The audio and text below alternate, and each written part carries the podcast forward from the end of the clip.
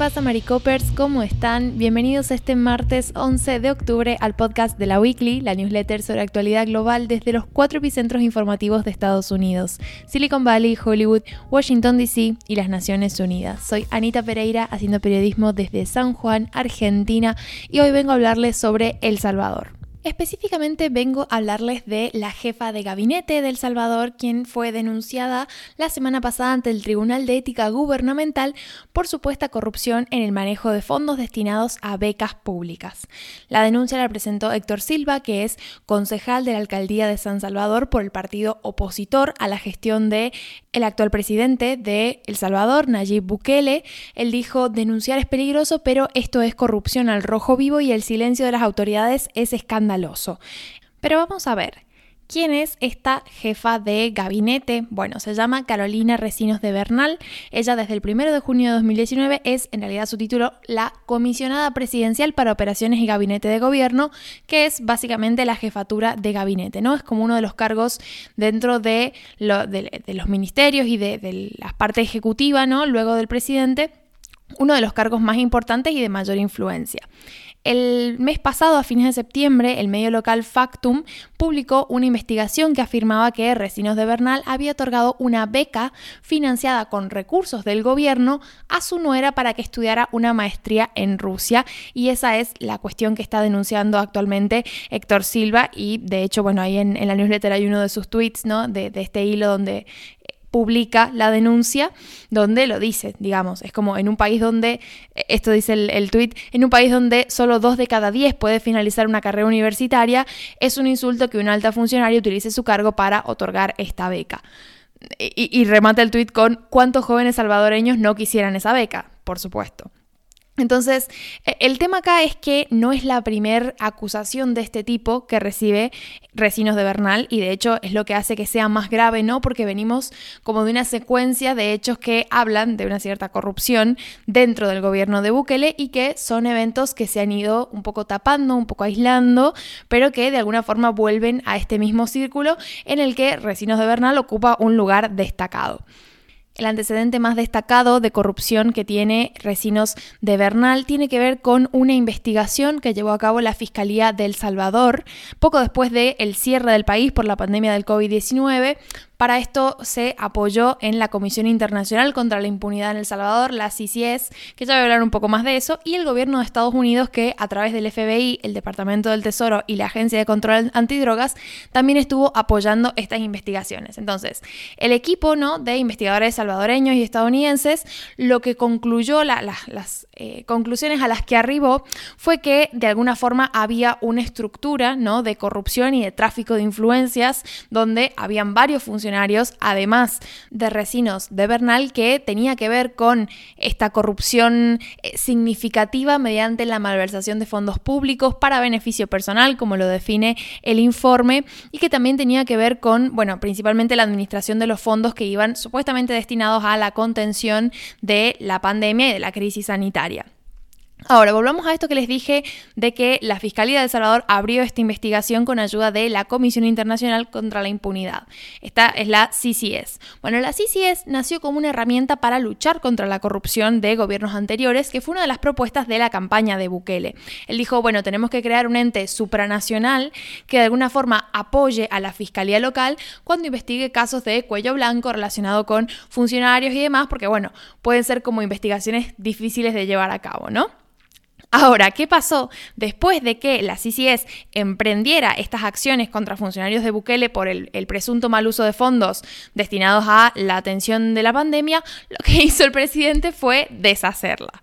Y ojo, que las conclusiones que tenía este informe eran bastante graves. Digo, no solamente hablamos de eh, desvío, eh, que, era una de las principales cosas, ¿no? Pero esto de desvío estatal de fondos que iban supuestamente destinados a la pandemia para fines políticos electorales, para cuestiones personales y demás, sino que también hablaban de, por ejemplo, el uso de fondos públicos para pagar ¿no? un pacto de gobernabilidad con algunas de las pandillas violentas. Yo en la newsletter les he hablado hace bastante del el peligro y digamos el problema de las, de las pandillas que hay en El Salvador y el hecho de que el gobierno de Ukele tiene una campaña muy activa para promover la seguridad ciudadana y, digamos, controlar a estas pandillas. Entonces, el informe un poco hablaba de, bueno, los pactos a nivel económico y de gestión de dinero que habían detrás para los que se usaban fondos públicos con la publicación de este informe, bueno, Recinos de Bernal entró en la lista ¿no? de Estados Unidos de funcionarios centroamericanos que están sospechosos de corrupción o de socavar la democracia.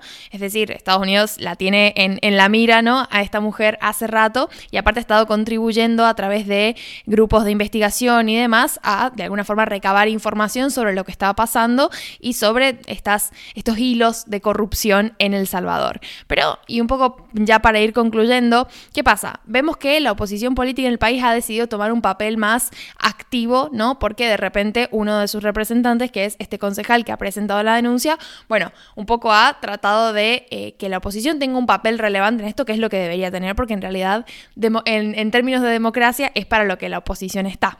Pero también es cierto que si nos guiamos por este informe, ¿no? De la CCS y el hecho de que Bukele la mandara a cerrar, ni bien eh, hicieron mucho ruido, por así decirlo, vemos que está la posibilidad de que haya un verdadero gran esquema de corrupción y de tráfico de influencias relacionado con el gobierno de El Salvador. Y bueno, esto ya nos habla de como una situación que difícilmente se resuelva a la brevedad, pero probablemente de algo de lo que hablemos en el futuro también si se conoce más información y se avanza en la investigación en este sentido.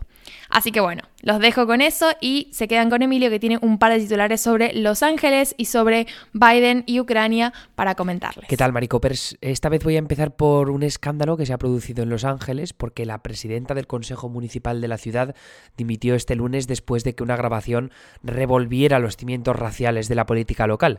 Eh, en concreto, la protagonista es Nuri Martínez y luego también otros dos miembros del Consejo, Gil Cedillo y Kevin de León, latinos los tres, que están bajo mucha presión para dimitir con motivo de los comentarios que hacen en esa cinta. En la grabación filtrada, fechada en octubre de 2021, los tres concejales y un líder de un poderoso sindicato mantenían una reunión sobre los mapas distritales de Los Ángeles. Por tener un poco de contexto, el Consejo Municipal determina cada 10 años los barrios que se incluyen dentro de cada uno de los 15 distritos municipales de la ciudad, por tanto, de los que representarán los 15 concejales de ese Consejo Municipal.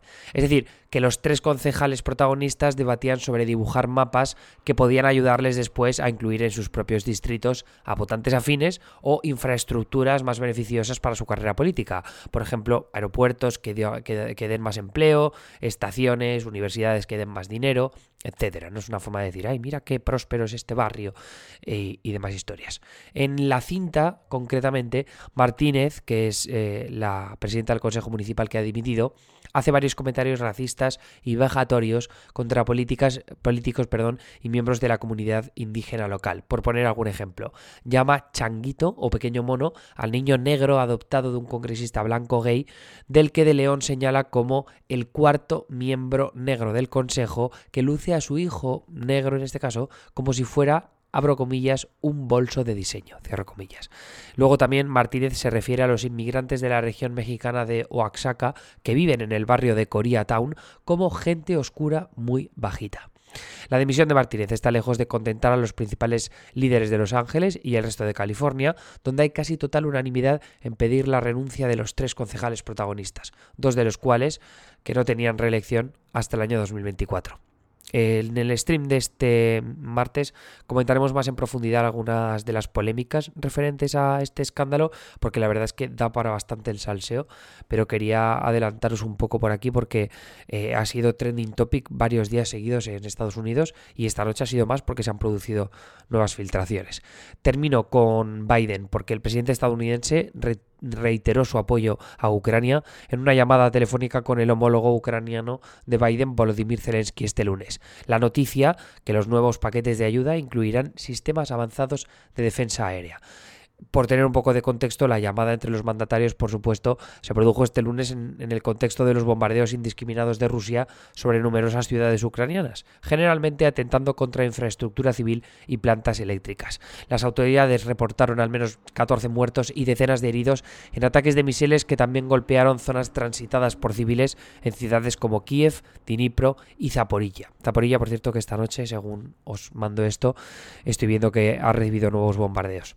El envío de sistemas avanzados de defensa aérea sería un aliciente para que Ucrania pueda defenderse de forma más efectiva de otros ataques similares en el futuro, aunque hay expertos que dudan de su efectividad en el corto plazo. En cualquier caso, recibir más de esas ayudas era una de las peticiones habituales de Zelensky. Por ahora, Biden y los aliados de Ucrania parecen más que dispuestos a seguir armando al país invadido.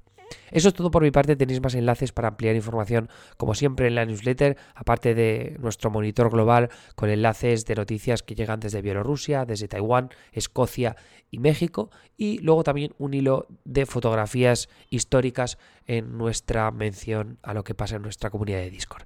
Me veis en Twitch a partir de las 8 de la tarde, hora peninsular española, para hablar sobre, como digo, política de Washington, también del debate que se produjo este lunes entre Tim Ryan y J.D. Vance, los candidatos al Senado en Ohio, de la que igual, igual os hablo también un poco en la columna del miércoles. Me estoy pensando todavía de que voy a hablar en ella. Anyway, de todas formas, lo sabréis mañana. Os mando un abrazo muy fuerte y hasta luego.